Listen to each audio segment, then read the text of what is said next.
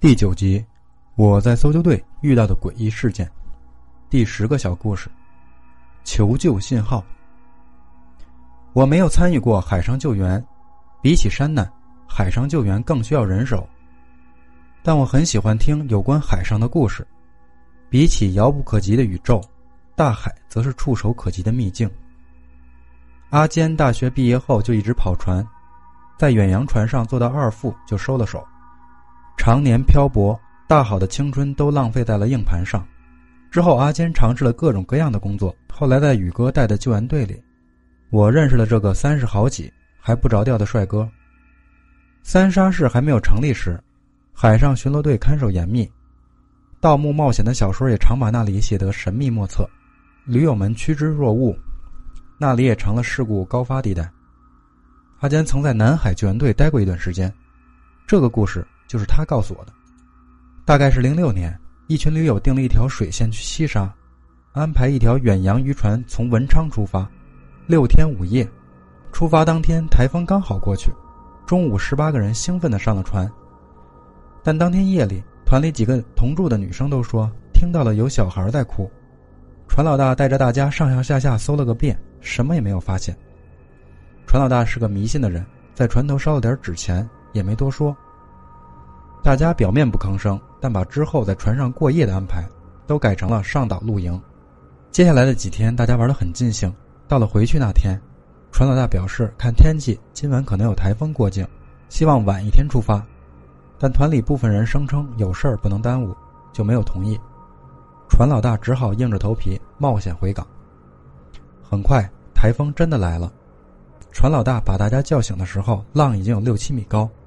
随随便便就能把渔船掀翻，船老大命令大家穿好救生衣，备好救生筏，同时努力将船往台风外围驶去。一夜颠簸后，渔船终于离开了台风控制区，但因偏离了航线，回去需要多上一天。经过昨夜的惊险体验，大家纷纷表示，只要能够安全，时间好说。第二天，海上的天气阴沉，有惊无险的灾难过后，大家都在补觉。到了半夜轮班的时候。当值的船员发现航线往北偏了二十度，而另外几个人则表示不知情。船员就把此事报告了船老大。船老大也没多说，只把航线改了回来。可第二天一早，轮值的船员发现航线又被改了，这次往北偏了四十度。而夜里值班的时候，他整夜都守在驾驶室，并没有人进去。于是当晚，船老大决定亲自守夜，倒要看看是谁在捣鬼。到了半夜，船老大有些迷糊，就在门外抽了根烟。结果回到驾驶室一看，航道又被改了，这次往北偏了七十度。就在船老大纳闷的时候，忽然他听见几声低沉的哭泣从甲板下传来，像是婴儿的哭声。船老大立刻意识到问题不对：第一，船上根本不可能有婴儿；第二，这几次航向的改变好像都指向了同一个方向。我应该开过去看看。这个想法一冒出来，船老大自己都吓了一跳。正当他犹豫着要不要去看看的时候，甲板下婴儿的哭声忽然消失，夜晚的海面上只剩下渔船与海浪碰撞的水花声。船老大当即做了个决定，按照新航线一直开到日出，如果没有发现，就立刻返程。船老大事后说，是那个孩子把船引过来的。渔船在黑暗中航行了三个多小时，天已经蒙蒙发亮。在日出之前，船老大在前面的海上发现了一个黑点渔船靠近，他看到那是条救生筏，上面横七竖八的躺了很多人，纹丝不动，垒在一起就像一座小山，任凭他怎么呼唤也没有反应。从衣着上判断，那些人不是渔民，倒像是一群旅游的人。船老大立刻发了求救信号。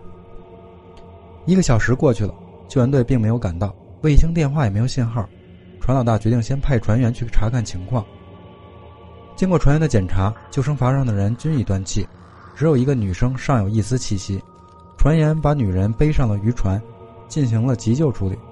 救援队直到太阳落山才赶到渔船附近。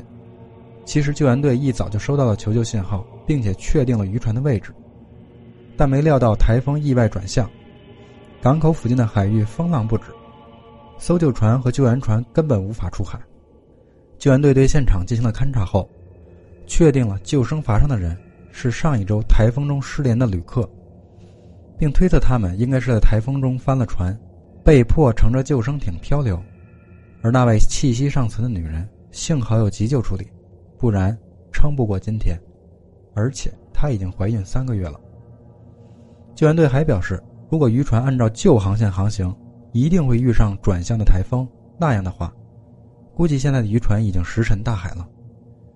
船老大后来也一直在感叹：原来那孩子不只是在救自己，还救下了这一船二十多条的人命。